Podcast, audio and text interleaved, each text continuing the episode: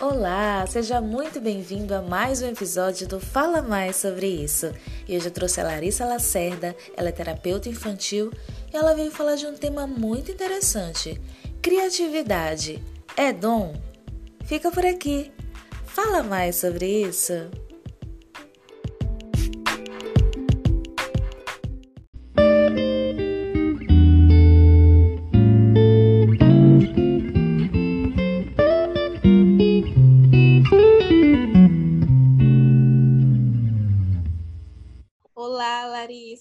Seja muito bem-vinda ao Fala Mais sobre isso. Muito obrigada por ter aceitado o convite.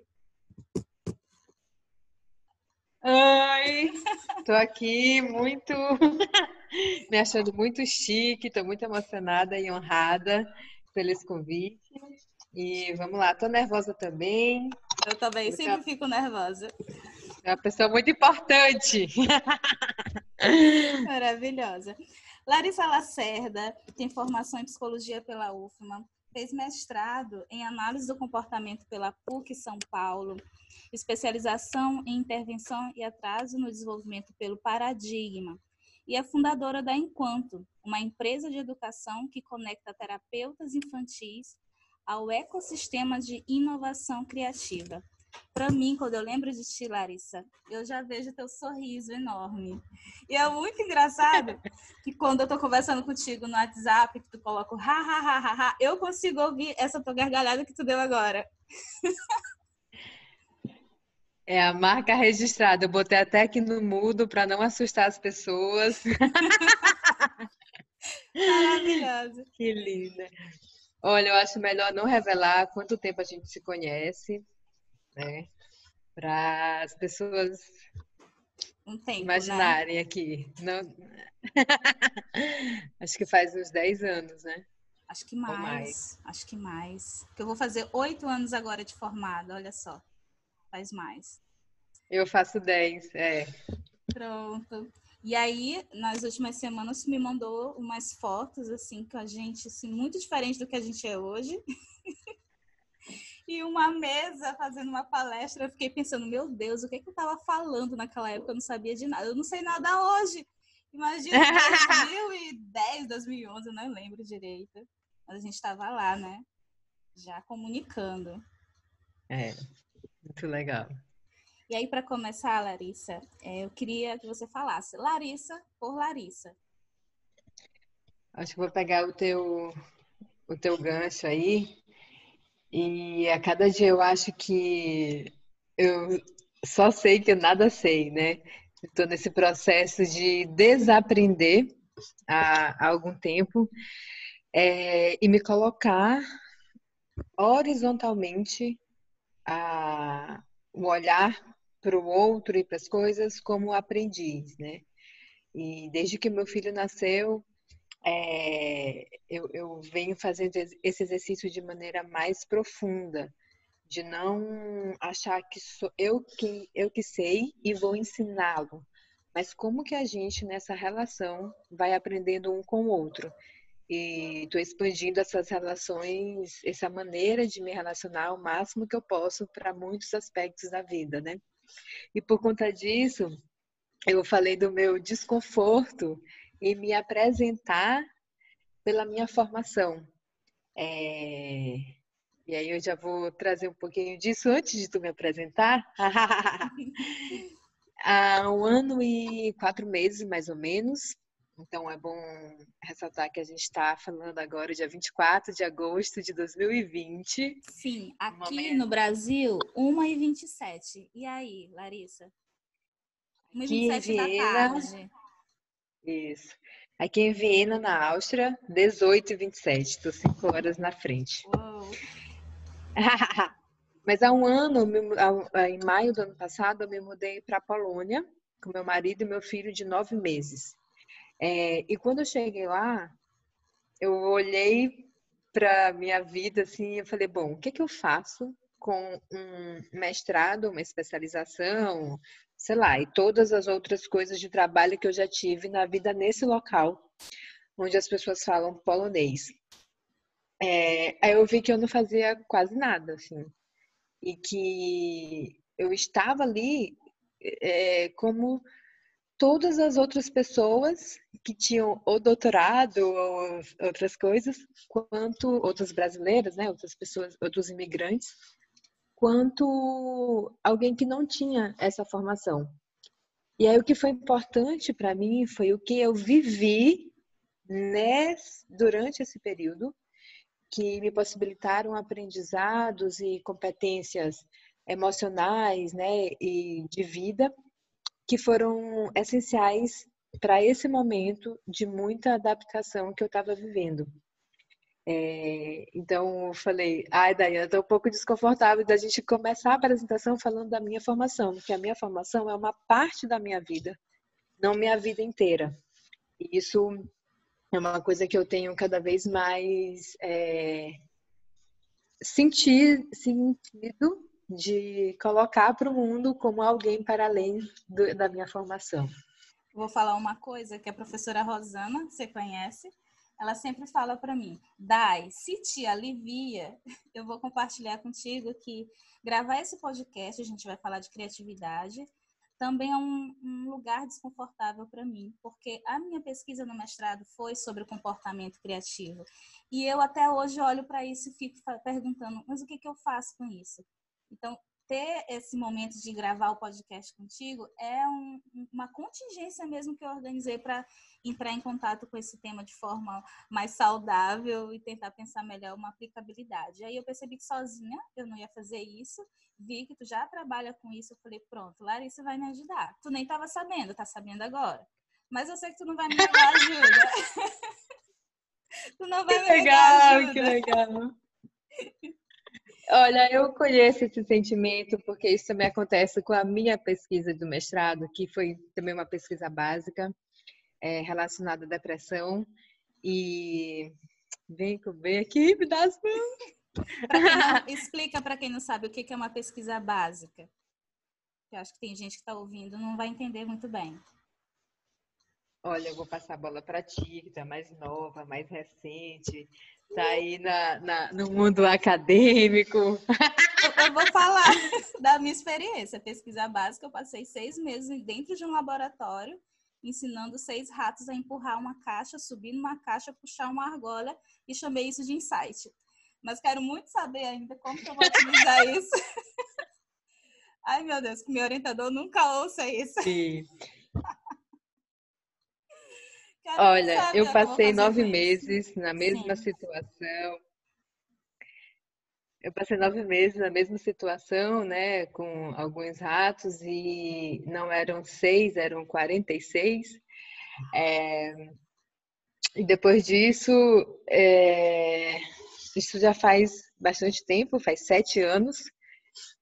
E, e realmente eu acho que o que eu posso fazer com isso é, olhar para quais foram as habilidades para além do que eu produzi escrito. Né? Então, é, eu acho que o mestrado, de alguma maneira, o nosso, a nossa exigência né, pela performance, que não vem necessariamente da gente, né, mas vem de todo o contexto que, que acontece, é, que a gente precisa performar, é, faz com que a gente fique num nível de exigência tão alto que a gente não se permite falar daquele tema de maneira cotidiana, de maneira talvez superficial, sem aprofundar muito, sem falar em termos técnicos. Então, é, o convite aqui, Dayana, é para que a gente não se exija é, falar com tanto rigor técnico e científico, né? Mas que a gente use esse conhecimento e traga para o dia a dia de maneira simples, né? Porque simples é bonito e, e tirar sabedoria, né? Então, quando tu falas a Larissa por Larissa, eu, eu, eu me identifico como alguém que busca mais sabedoria do, junto com conhecimento, né? e menos informação mas integrando sabedoria, né? E essa sabedoria de se olhar como ser humano, aprendiz, e olhar para o outro também. E nesse processo, eu acho que entra a criatividade. Porque se você olha para as pessoas como alguém potencialmente capaz de solucionar um problema de uma maneira diferente do que você está acostumado, o que você olha todas as pessoas fazendo, você vai falar: nossa, respondeu isso de maneira criativa. Porque o que você aprendeu a resolver aquele problema é, não era suficiente para que é, aquele problema fosse resolvido de outra maneira. E quando você olha outra pessoa que teve outra história de vida, que teve contato com outras coisas, resolve o mesmo problema de uma maneira diferente de você, a gente chama aquilo de, nossa, como ele é criativo. E esse jeito de olhar o artista, né, o, sei lá, as pessoas que trabalham é, diretamente com criatividade, como alguém que você nunca vai conseguir ser criativo ou resolver um problema de maneira tão inovadora, é, você deixa de olhar para a sua história de vida, pelo que você aprendeu naquela, naquele contexto, e que é diferente se você vai para um contexto completamente diferente e para aquele contexto diferente vai achar aquela maneira muito criativa. É, então, quando você sai do Brasil, por exemplo, e vai para a Polônia e as pessoas não falam português e algumas não falam inglês e você não consegue se comunicar pela fala, você vai encontrar maneiras diferentes de expressar o que você quer ou, que, ou responder o que outra pessoa quer, sem usar a fala. Então, esse jeito de se comunicar sem usar o que você sempre usou é uma maneira criativa de resolver um problema. E aí você se vê como alguém capaz de resolver problemas de maneira criativa e se vê como uma pessoa criativa. Quando você é colocado numa situação totalmente diferente do que você participou. Então, todos esses vocês, você troca por eu, Larissa. Troquem por Larissa, porque eu tô falando totalmente de mim. e aí, vamos juntar um pouco aí do que a gente sabe sobre criatividade e o que a gente aprendeu nas nossas experiências é, na graduação, na academia. É, a gente tem que, no senso comum, criatividade é um dom. Você olha alguém criativo, você fala, mas ah, eu jamais vou conseguir fazer isso. Larissa consegue porque ela nasceu com isso, ela tem um dom. E aí, quando eu vou falar do meu mestrado, eu posso simplificar em uma frase simples. Todo mundo pode ser criativo, porque todo mundo o tempo todo está resolvendo problemas. E aí, para você fazer isso, você tem que ter um, um, histórico, uma história de vida rica, onde você tem vários repertórios. Quando você está diante de um, um problema, você então recombina esses repertórios e tem uma ideia nova, uma postura nova, um comportamento novo. Então, isso é criatividade. Então, durante um dia inteiro, sei lá, no final do dia você for avaliar, você teve muitos comportamentos criativos, teve muitas oportunidades de ser criativo, porque você passa o dia resolvendo problemas. Mas aí eu vou passar a bola para ti com a nossa primeira pergunta. Afinal, Larissa, o que é criatividade? Fala mais sobre isso. Daniela, eu acho que cortou um pouquinho o começo é, da tua explicação. Mas depois dessa tua explicação, eu acho que nem precisa eu acrescentar mais nada. É, tu falaste que tu falou assim, vou, uma maneira bem simples a gente é, interconectar espontaneamente repertórios que a gente aprendeu ao longo da nossa vida para resolver problemas, solucionar problemas. Então, é, eu acho que primeiro a gente precisa explicar o que é um problema. Sim. Né? Porque psicólogo entende de problema dos outros, né? e quer. E, e mesmo que a gente não expresse, às vezes a gente fica resolvendo na nossa cabeça, né? Como que a gente faria, mesmo que a gente, nossa função não seja resolver os problemas dos outros, mas esse treino de pensar soluções para problemas de diferentes tipos é um exercício que algumas profissões têm mais do que a outra. E aí, Dayana, eu vou te dizer uma, uma experiência minha, responder essa pergunta por experiência. Em 2014 ou 15, 2014, eu fiz uma. Eu morava em São Paulo, morei cinco anos lá, e eu fiz uma formação em brincadeiras pelo Instituto Brincante. É, então, toda quinta-feira, durante duas horas do meu dia, da minha semana, eu ia lá para brincar. E no começo eu fui para resolver um problema que era achar que eu não sabia brincar na sessão, assim, da maneira como eu fazia no meu dia a dia. Então eu queria aprender a brincar com uma criança. Na minha cabeça, o que eu já sabia não era suficiente para que aquilo fosse para a sessão de maneira natural. Então eu fui atrás de uma formação para isso. E aí, nas primeiras semanas, eu falei: quer saber? Eu não quero mais saber desse negócio, não. Eu quero vir aqui só para brincar mesmo e, e me divertir é, e não resolver problemas. Eu quero vir para cá. Qual era o problema que a gente tinha que resolver? Então, teve um, um dos módulos, era brincadeiras é, faladas e cantadas. Então, a gente tinha que escrever, o exercício era escrever um poema seguindo algumas métricas. Então, o meu problema naquele momento era colocar uma palavra que seguisse a métrica proposta. proposta. E eu passeava horas e horas e horas assim do meu dia fazendo esse isso, resolvendo esse problema aí, e era maravilhoso, porque eu falava, caramba, passei um tempão fazendo uma coisa que eu não vou usar aparentemente para nada, é, funcional e prático. Mas é, foi maravilhoso eu poder parar para resolver esse tipo de problema. Né? Então, é, eu acho que tudo que a gente coloca como dom, ou a gente tem ou não tem. Então, se eu sou aquele grupo de pessoas que não tem, eu não posso fazer nada por isso, com isso. Mas se eu tiro a noção de dom e olho como tudo é um processo de aprendizagem. Quanto mais eu me exponho a situações e que eu vou aprender, quanto mais eu treino aquilo, mais é, eu vou ser capaz de desenvolver aquela habilidade. Claro que não só não existe só esse fator de história de aprendizado, né? Tem uma série de fatores biológicos, né, que, que integram a isso.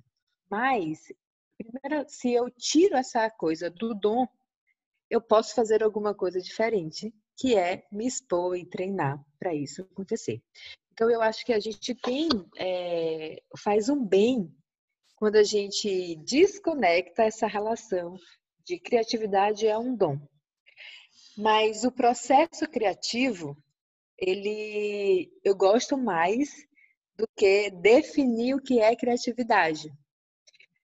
Porque o processo criativo, ele está na, na minha concepção de agora, né, de como eu uso isso no meu trabalho, é como que eu penso de uma maneira e ajo diferente de uma maneira que eu sempre fiz e que para agora, para esse contexto que mudou, não funciona mais.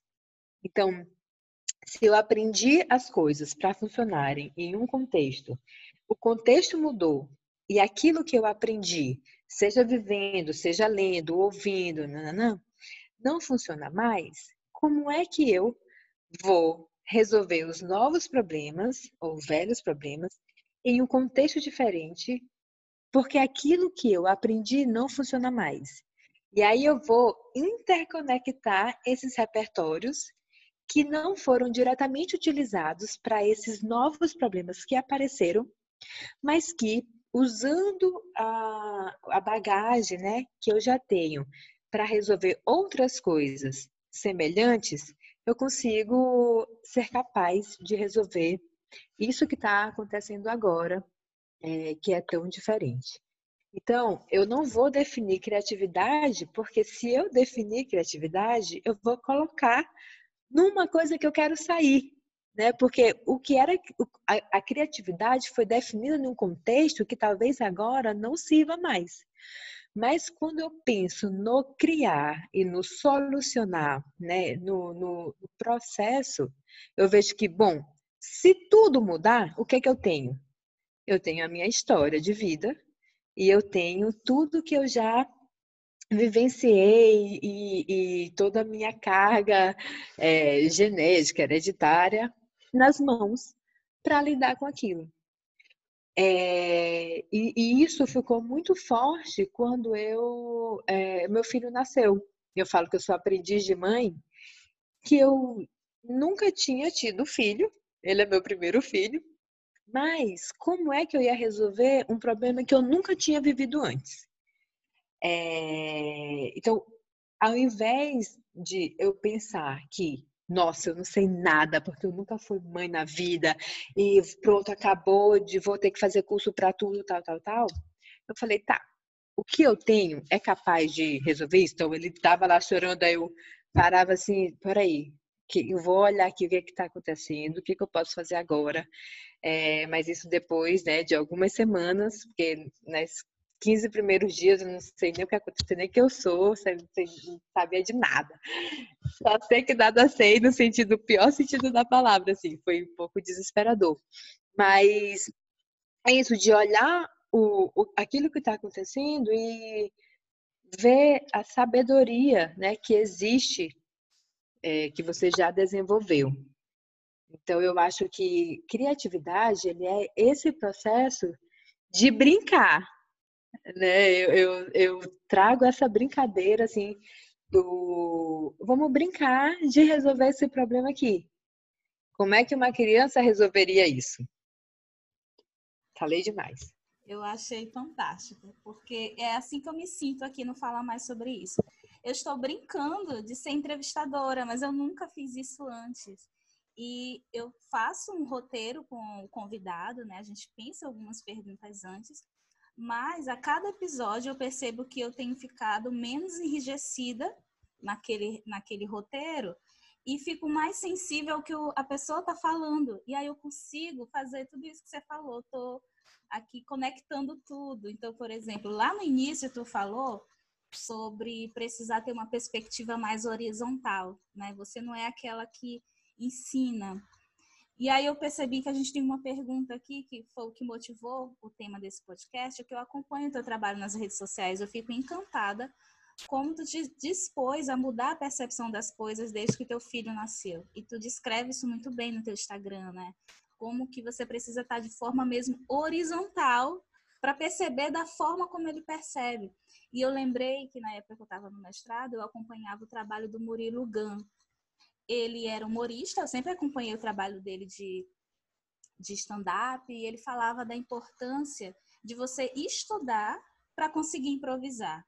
O improviso, por mais que você pense que foi feito ali na hora, mas você precisa estudar antes, né, para você poder fazer essa conexão, né, é, dos repertórios que você tem. E aí, depois que ele largou, eu acho que ele largou, né, um pouco essa parte do, do trabalho com humor, e hoje ele se se identifica como aprendedor. Quando a filha dele nasceu, ele ficou andando por toda a casa de joelhos ou então engatinhando para tentar entender como seria a perspectiva da filha dele e projetar todos os móveis da casa para que estivesse ao alcance dela, porque ela também seria nova integrante da família, então as coisas não deviam estar longe, fora do acesso dela. Então eu sempre tenho essa memória. E quando eu olho o teu Instagram, eu lembro muito disso, né? De como a gente precisa então ter uma perspectiva de uma criança que está sempre ali curiosa, querendo aprender. E aí eu vou aqui para a segunda pergunta. Ela era terceira, mas sensível ao contexto, eu vou adiantá-la. Falar é... isso, Murilo Gun, nota nós. Oh, nota, nós aqui. Nós, por favor. Adoro, já pensou?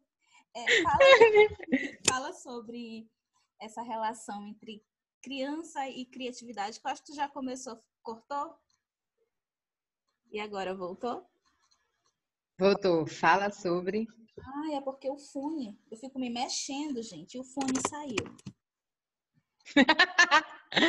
é, eu queria que tu falasse sobre essa relação entre criança e criatividade. Fala mais sobre isso. Olha, primeiro eu queria te parabenizar pela coragem de brincar de ser entrevistadora. É, se tu não fosse brincar disso, tu não ia saber que tu era tão boa nisso, né? E a gente não ia ter a chance também de saber é, que isso é uma habilidade que você está desenvolvendo, é, mas que já é maravilhosa. Ah, obrigada. ah, então, eu, eu tenho uma pergunta que move a minha vida. É, e de vez em quando eu percebo que ela vem assim, e eu, eu falo, caraca, olha aí de novo a pergunta vindo. Quando eu tinha 14 anos, é, eu me metia para para acompanhar umas aulas da minha professora de balé com crianças de 4 e 5 anos. Então eu batia lá e falava, posso ser tua assistente? Posso ser tua assistente? Então eu virei assistente dessa professora. E um dia ela falou assim, Larissa, eu queria muito que tu assumisse a aula, é, esse um momento, porque meu filho vai mudar de faixa no judô. E era do lado, assim, a aula de judô. Então, eu queria que eu vou lá rapidinho ver ele mudar de faixa e volto. E aí hoje isso ficou mais especial ainda, né? Saber que eu possibilitei que a mãe assistisse o filho a mudar de faixa, a faixa do judô. E aí eu falei, tá bom, vamos lá, 14 anos, estava né, sem medo de nada, vamos lá. Foi, foi incrível, foi maravilhoso. Quando acabou a aula, eu falei assim, eu quero fazer isso da vida. Eu estava me sentindo muito bem. Eu vou trabalhar com criança e você, professora. É isso que eu já sei que vai sair da minha vida. E aí, é, uma das crianças que eu me lembro claramente o jeitinho dela, assim, o nome dela, o rosto dela, virou para mim e falou assim: Tia, a senhora é adulto ou criança? E, obviamente, eu com 14 anos estava me fazendo aquela pergunta, não sabia se eu era adulto ou criança, uhum. mas, eu, mas eu entendi que quando eu estou em conexão com uma criança, eu permito que ela se faça essa pergunta. Me conecto numa brincadeira tanto que a criança perde essa referência se é adulto ou se é criança. E eu sempre fiz isso na minha vida. Em, então, de uma festa de aniversário, e tem criança, vai lá, para a criança, eu vou estar tá lá, em algum momento, vou estar tá lá no meio, brincando com elas como se não houvesse amanhã.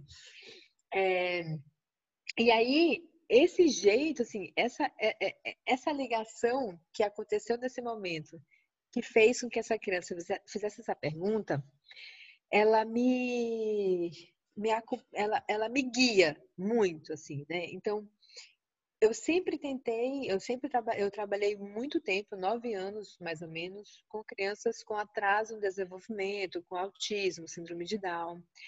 E eu sempre percebi muitas. É, que elas viam o mundo, né? Algumas coisas que eu não via, elas viam de maneira diferente. E por mais que eu tentasse me colocar no lugar delas e tentar saber como que elas estavam se sentindo naquele lugar, é, eu nunca tinha vivido na pele aqui, aquilo.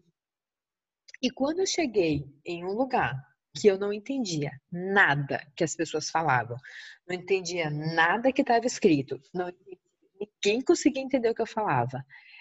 Eu falei, caramba, eu acho que por um segundinho eu consegui entender o que é não conseguir se comunicar da maneira que todo mundo se comunica. E aí, quando aparecia alguém com recurso visual, eu falava: ai meu Deus, que, que, que bênção! Uma pessoa resolveu trazer símbolos e figuras, e isso facilita a minha independência na cidade. É, então, eu vejo assim, quanto a criança ela tá ali livre, sem interferência interferência de um adulto dizendo como é que faz, ela vai mais na tentativa e erro. Né? Então ela tá lá e vai, vai mexendo, mexe para cá, mexe para cá, tá, tá, tá, tá, tá, resolveu. A gente, como já tem um histórico maior de, de fazer de um jeito e dar certo, ou fazer de um jeito e não dar certo, ou fazer de um jeito e alguém fala, não é assim que faz, é do outro jeito. A gente tem um repertório é, um pouco mais limitado, apesar de ter mais, é, mais extenso. Por quê? Se não funciona do jeito que sempre funcionou, a gente já fica pronto, então não sei. Se eu viro para criança e falo, não é assim, é assim, ali eu já tiro a chance de ver uma maneira diferente de resolver. Uma coisa que antes é, eu não tinha pensado. Então, eu, esse jeito de olhar uma situação e ir, testando e vendo como é que faz, como é que dá, é, é uma coisa que a, a galera da nossa época tem menos, né? Depois dos 30, assim, a gente fica muito. E essa galera mais nova, os teus alunos, né? Meus alunos que foram da graduação, são, são mais ativos, né? São mais testa e vê o que vai dar, né? E tem menos esse medo de errar. Então, eu acho que a, a gente aprender com a criança é, pega duas coisas. O que você faz com ela? Então, eu entrego aqui para o meu filho. Se ele não souber que isso é caneta, ele vai fazer de telefone, ele vai é, comer, ele vai jogar para cima, vai colocar no cabelo, vai fazer coisas que antes não, eu não ia fazer. E se essa caneta tivesse numa situação em que, por exemplo, é, eu precisasse colocar no cabelo, né, prender no cabelo de algum jeito para resolver um problema, eu, eu, eu, teria deixado, ter perdido a chance de aprender aquilo que ele estava fazendo de maneira diferente, porque eu falei que não, caneta não serve para isso, caneta serve só para escrever. Né? Então, esse jogo de olhar para as coisas de maneira diferente, como é que isso é feito, como é que eu vou testar, se eu não me comunico de um jeito, como é que eu me comunico de outro. É, então, se eu tenho menos recurso, mais ideias eu tenho de resolver problemas. Então, como que a escassez, tanto de repertório como de recursos, faz com que a gente utilize a mesma coisa de inúmeras maneiras.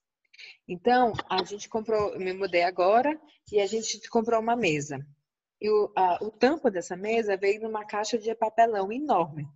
Essa caixa já virou cortina, já virou lousa, já virou tampo, o tampo da mesa da, que, que deixou a mesinha dele maior já virou. É, ele colocou no chão e começou a fazer tipo caminho de obstáculos. Então, porque tem um. Então já virou caminho, já virou barco, já virou muita coisa. Se, ele tivesse, se a gente tivesse uma cortina, um barco, uma menina, ele não teria pegado um elemento, e eu também, né, que usei como diferentes recursos, e criado de outro jeito, de outro jeito para resolver o mesmo aquele problema que estava ali aparecendo. Então, um jeito que eu falo, né, de, de olhar para a criança como para a gente aprender o que é ser criativo, é olhar como essa ausência de repertório, entre aspas, é, possibilita a criatividade e a ausência de recursos. Então, assim, ai, mas como é que eu vou treinar a criatividade? Fica com menos coisa e vê o que você vai fazer. Se mude. Vai para um lugar e tenta acampe por um mês, que aí você vai ver como é ser criativo, que aí vai ter muitos recursos disponíveis. Eu já eu tô me sentindo muito criativa agora, porque tu tá falando e eu tô viajando aqui. É, a abordagem que fundamenta o meu fazer na clínica é a terapia de aceitação e compromisso. E o objetivo principal é promover flexibilidade psicológica, que diz que se você não faz algo diferente, fica insistindo sempre na mesma estratégia, que não está funcionando, você vai sofrer.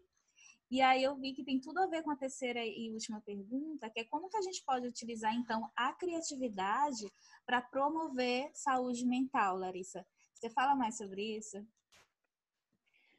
Olha, eu acho que essas duas é, palavras, né, elas estão caminhando bastante comigo, assim, de criatividade e saúde mental, e saúde de maneira geral. E isso aconteceu porque durante a, a quarentena, que na Polônia foi menor, né, porque o, o lockdown foi muito intenso, né, funcionou as restrições de maneira bem, é, bem consistente. É, eu, eu, durante esse tempo que eu fiquei lá, tinha uma parede vazia, assim, uma parede em branco da casa que eu morava. E aí aquilo, eu passava um tempo olhando para aquilo ali e era como se eu, assim, eu, eu quisesse esvaziar, né? Porque eu estava com muita informação, muita coisa, consumindo informação o tempo inteiro e eu não conseguia conectar as coisas. E aí eu, eu parava aqueles cinco minutos ali e via como é que a luz do sol tornava no pôr do sol ia fazendo aquela cor ficando diferente. E a minha sensação, leigamente falando, era que eu esvaziava o recipiente, né? E quando eu esvaziava, eu conseguia é, abrir espaço para o novo. E esse novo era o que eu precisava naquele momento crucial e nesse momento que a gente ainda está, de e que, que a criatividade era uma questão de sobrevivência. Né? Porque eu conversava com os psicólogos infantis e eles falavam como que a gente vai fazer, como é que vai atender online. Nunca tinha precisado atender online, então como é que isso ia surgir, como é que ia ser, tal. Então, é, o ser criativo é, é, é, era uma habilidade, naquele momento, essencial, né, que a gente precisava para se adaptar. Só que quando ela vem como uma é, pressão, então tem que ser criativo. Acabou ali, pelo menos para mim, eu que falo assim, tem que ser criativo, já acabou, não vou ser mais se falar tem que, aí eu já me revolto, falo não tem que nada, não aí quero saber tirou, mais. Né? Tirou a liberdade da é. criatividade. Tirou, acabou tudo, né? Então eu acho que tem esse espaço, né? A criatividade como é quanto que você se cuida, né? Quanto que você é, estar atento ao que você sente, né? Como que você está no mundo. Quanto melhor você está, né? Mais bem bem-estar você tem naquele momento, mais você vai ter recursos para ser criativo. Por outro lado, tem essa pressão, né? Tipo, ah, agora você vai ter que ser criativo. É mais um estressor que mais bloqueia. Mas também tem um lado que é quando a gente está em situações aversivas, né? É, de alguma maneira a gente consegue criar estratégias para sair dela. Né? Então, tá confuso porque na minha cabeça isso também está confuso, né? Eu ainda não sei quanto que estar em situações estressoras e aversivas são bloqueadoras ou são ativadoras da criatividade. Porque se você precisar muito sair daquela situação, você vai arranjar maneiras diferentes de sair dali. Mas é, quanto que você precisa de um espaço para esvaziar, para daí você conseguir se preencher de coisas novas e naquele momento aquelas conexões que tu falaste de repertórios que já existiam se encontram e fazem o insight. Então, Larissa, eu, eu, concordo com isso que você falou. De fato, é muito difícil você ser criativo em um contexto tão aversivo como o contexto de uma pandemia. A gente tenta olhar para a nossa história de vida, para o repertório que a gente tem, e nenhum é suficiente para lidar com um contexto como esse. Porque primeiro a gente tem que aprender a lidar ali com a nossa ansiedade, para que, né, então demora um pouco. É, algumas pessoas conseguiram fazer muitas coisas, outras pessoas paralisaram. Agora que estão retomando né, as suas atividades. É, e aí eu queria que tu encerrasse falando, fizesse as tuas considerações finais. Eu realmente estou muito feliz de, de ter essa entrevista aqui no meu podcast, é um registro maravilhoso. E falasse um pouco da tua empresa enquanto. Gente, eu não tenho noção do que ela está fazendo agora. A gente está gravando pelo Zoom e ela fica comemorando aqui como se fosse. Mana, a honra é toda minha ter você aqui. Você não tá entendendo? Você não sabe quantos meus amigos vão ficar assim. Nossa, ela conseguiu entrevistar a Larissa Lacerda. Ah, meu amor, tô muito Ui, ai, meu Deus, tá bom.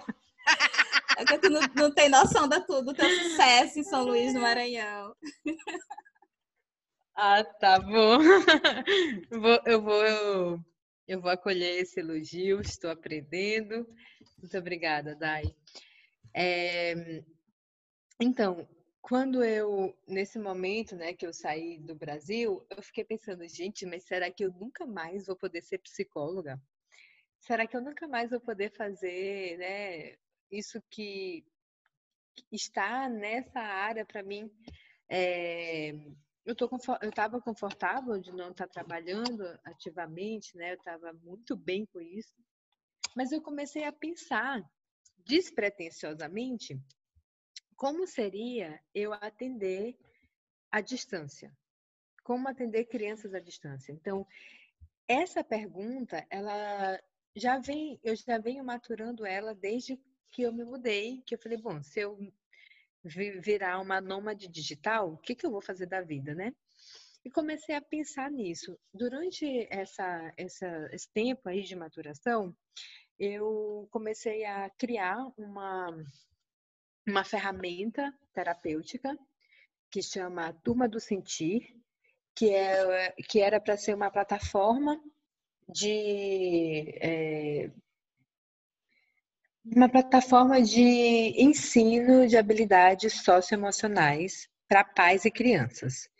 E aí eu entrei com essa, com essa ideia num programa de aceleração de startups, que é da Bitumami, que é o Pulse. E durante o Pulse, é, a, a turma do Sentir acabou virando a Enquanto, né, que é uma empresa voltada para terapeutas infantis. E isso coincidiu com a pandemia. Então, essa maturação de como que a gente ia inovar no jeito de atender crianças, é, mantendo o principal, que é o vínculo, por, meios de, por meio de uma tela, é, virou o, o, o, centro da enquanto, né? Assim, como que a gente, junto com os terapeutas, pensa novos jeitos de atender. Mas o principal, Dai, que, que, que é enquanto, é que traz na sua base esse jeito de não sou eu quem vou dizer, que vou ensinar, né? Porque o que eu percebo é que a gente, e eu mesma, né, fica muito presa a cadê os artigos que falam sobre isso? Onde tem publicação?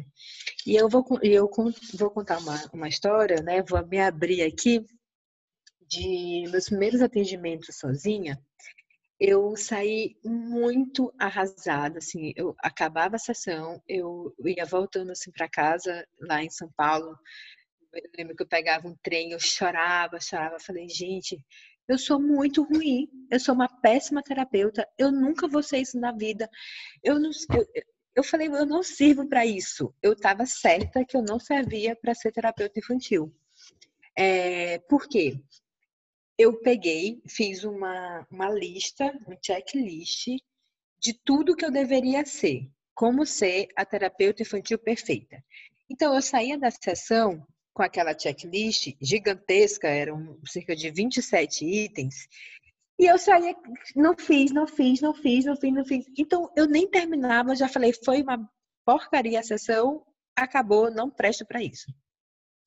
E aí, um belo dia, eu falei assim: o que que tá acontecendo aqui? Eu sempre tenho umas revoltas assim, né? O que, que é isso? Que absurdo! Eu trabalho com criança desde os 14 anos, eu amo criança. O que que eu tô Por que que, o que, o que que tá acontecendo que eu não tô trazendo verdade no atendimento? E eu me lembro que a criança ficava me olhando assim, eu acho que ela pensava assim: o que, que essa mulher tá fazendo? Ela tá querendo imitar alguém, não tá dando certo. Você fazia isso na sessão? Não, quando eu saía da sessão, eu pegava o checklist e fazia ah, isso. Tá, eu pensei que você estava falando isso para criança. Não, não. Só que aí, é na primeira sessão que eu falei, gente, foi muito ruim. eu, é, eu não consegui ficar à vontade. Então, eu não, eu não, não eu, eu parecia um robô. Honestamente, assim, porque eu estava querendo cumprir o protocolo do que era a sessão perfeita. Aí, um belo dia, eu falei: quer saber? Eu, não, eu vou parar de querer imitar as pessoas que eu tenho como referência e de pegar um artigo e, e levar lá para a sessão igualzinho tá. Eu vou trazer um pouco da minha identidade para essa sessão. E aí, na segunda sessão, foi totalmente diferente. Eu consegui perceber o que, que eu estava é, querendo reproduzir, que não tinha nada a ver comigo, e trazer é, o que era meu, sabe? Por que, que eu não posso rir da maneira que eu, que eu sempre faço, que conquista as crianças, né? Por que, que eu não posso sair do, do planejamento, do protocolo? E eu comecei a criar o meu jeito de atender. É, então, enquanto ela é isso, além de é, levar os terapeutas a um caminho de inovação que é, e digital, né? Que assim, não basta ser criativo, tem que ser criativo digital, né? Além de dar caminhos que encurtam esse processo, para ser um pouco mais rápido, olha, tem essa, essa, essa discussão sobre isso, vamos começar a pensar sobre isso. Essas crianças já são inseridas em um contexto digital, né, muito diferente, então a gente traz essas discussões, mas é, é também o, o, objetivo é fazer, durante esse programa que tem, que é o programa Catalyst, que os terapeutas reconheçam o que eles têm como identidade e de, para além dos manuais é, de como fazer, o que eles têm de identidade que é único que pode conectar com a criança. Então, como a, o programa acontece em grupo, cada terapeuta vai mostrando o que tem de melhor e como que isso vai se somando é, e no final a gente tem uma riqueza de construção coletiva que impulsiona, que encoraja e que você vê que eu nunca vou preencher aquela checklist inteira, mas cada pessoa vai, vai preenchendo né, melhor uma parte e juntos a gente vai se completando, se somando e achando a sua identidade para fazer sessões mais criativas, mais à vontade, mais espontâneas, para além do técnico e do teórico, que porque isso é essencial. Isso é o, o, que todo mundo precisa ter, que a formação traz isso. Mas o manejo, a formação não traz, né? É, às vezes até coloca a gente em caixinhas e que às vezes é difícil sair porque a gente tem medo de fazer errado, já que não está como a gente está no modelo, né? E isso realmente vai é, afastando da gente a vinculação necessária para o atendimento efetivo com a criança. Então é isso. Legal.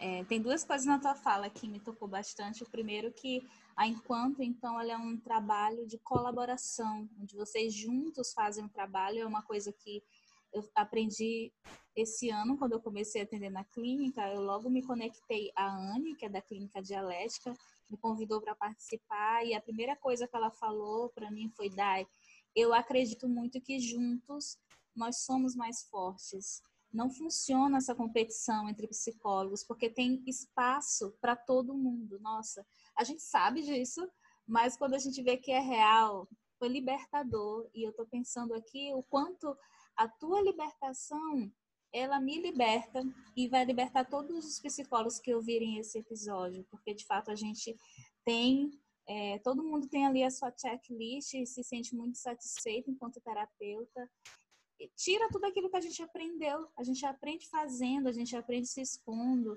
e o quanto que a gente tem se privado de fazer bem o nosso trabalho com a nossa identidade, porque a gente está preso nisso que impede da gente ser criativo. E aí eu fiquei pensando, nossa, que loucura a Larissa achar que ela precisava privar as crianças dela dessa gargalhada maravilhosa. Não é louco, né? É louco no sentido de que não faz sentido.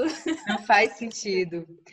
É, e, e aí, daí tem uma coisa que é muito importante nisso, é que você conseguir agregar e ver que você está em processo de aprendizagem te torna cada vez mais apto. Né? Porque se a gente fica é, competindo com o outro para tentar aprender muito, muito, muito, muito para saber mais que o outro e aí ser melhor, isso te ingessa e é, te impossibilita de aprender com o outro. Quando você se abre para essa parceria, aí você aprende mais, né? Porque o outro te inspira e você aprende o que ele sabe mais. E você também é, é inspirado, né? E aprende com o outro. E isso vai ganhando uma dimensão é muito, muito ampla, muito incrível, né? E em momentos de crise, e que botou todo mundo assim, né? Que mesmo os terapeutas mais antigos, os terapeutas mais novos, todos pararam e falaram: e agora? E, e tipo, traçou, né? Uma linha de também não sei, galera. Vamos pensar juntos, né? Trouxe essa chamada pro pro como que a gente se complementa de maneira forçada, né? Porque se a gente continuasse sozinho nisso, ia ser bem mais difícil. É claro que a gente vai se conectando com pessoas, né, que a gente sente prazer, né, em estar junto. Então, eu ficaria mais três horas aqui contigo. Vamos fazer a sessão 2 do podcast. é, é porque e também, daí eu tô querendo, eu, eu, é uma maneira também de eu retribuir, né? Porque eu consumo muito o teu conteúdo, é, eu ouço os podcasts, eu sou assídua lá no Instagram, eu procuro, porque eu, eu, eu, eu vou atrás, né, de ti, ver o que tu tá falando, porque é muito importante é, com, ver como tu se posiciona. Isso para mim é um jeito de aprender muito grande. Então, é, o mínimo que eu posso fazer é retribuir da maneira que eu, que, que eu consigo, né? Que é também trocando contigo aqui e eu acho que na próxima a gente vai fazer uma co-entrevista e eu que vou te entrevistar. Meu Deus! É, tu não tem ideia do, do quanto tu é importante nesse processo, porque é, a proposta do meu Instagram é informar, mas antes de tudo, esse é um espaço para eu me expor, né? Diminuir a minha sensibilidade à crítica, justamente por isso que você falou eu estou ali colocando a minha identidade no meu fazer, mas não tem os artigos, não. tem o que eu li, tem o que eu vivi, tem o que eu estou aprendendo. E ter pessoas como você lá falando dá e continua, nossa, é o que me mantém. Né? Então, eu estou, oh, assim, extremamente grata, de verdade. Na hashtag da Enquanto é vamos com cara e com coragem. É, e a coragem tem que ter coragem para ser criativo, né? É uma fala de um de uma pessoa que eu esqueci o nome agora. Sim. E a coragem se estabelece com o outro, né? Quando você tem alguém que fala, cara, vai mesmo, vamos junto. Continua, é isso mesmo. Se, se não der certo, eu tô aqui e eu vou te ajudar, eu vou te amparar nesse momento. Então, eu me senti muito confiante de estar aqui, porque eu falei: se eu falar alguma besteira, a Dayana vai me ajudar. Se der algum problema, eu vou ajudar ela a resolver. Então, a gente vai se ajudando nisso aqui. Sim. E aí a gente consegue ser bem mais criativos juntos, pode crer. Larissa, eu quero te agradecer imensamente por ter organizado uh, o roteiro, por ter preparado um, um espaço para a gente conseguir fazer isso, né? Você falou antes da gente começar a gravar que pediu para o seu marido sair com seu filho. Então, assim, nossa, você organizou um espaço para me receber. Eu estou muito honrada e muito agradecida. E obrigada mais uma vez por ter participado aqui do Fala Mais sobre isso. Beijão. Dá tchau, Larissa. Tchau, um beijo, obrigada. Ó, o nome da pessoa, Criatividade Exige Coragem, é o Henri Matisse. Pronto. Pra... Obrigada. Não deixar. Um beijo, obrigada. Beijo, tchau.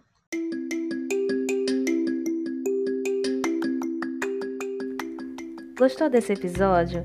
Então compartilhe com os seus amigos. Me segue também no Instagram. Eu sou arroba Gomes Santos. Até o próximo. Fala mais sobre isso.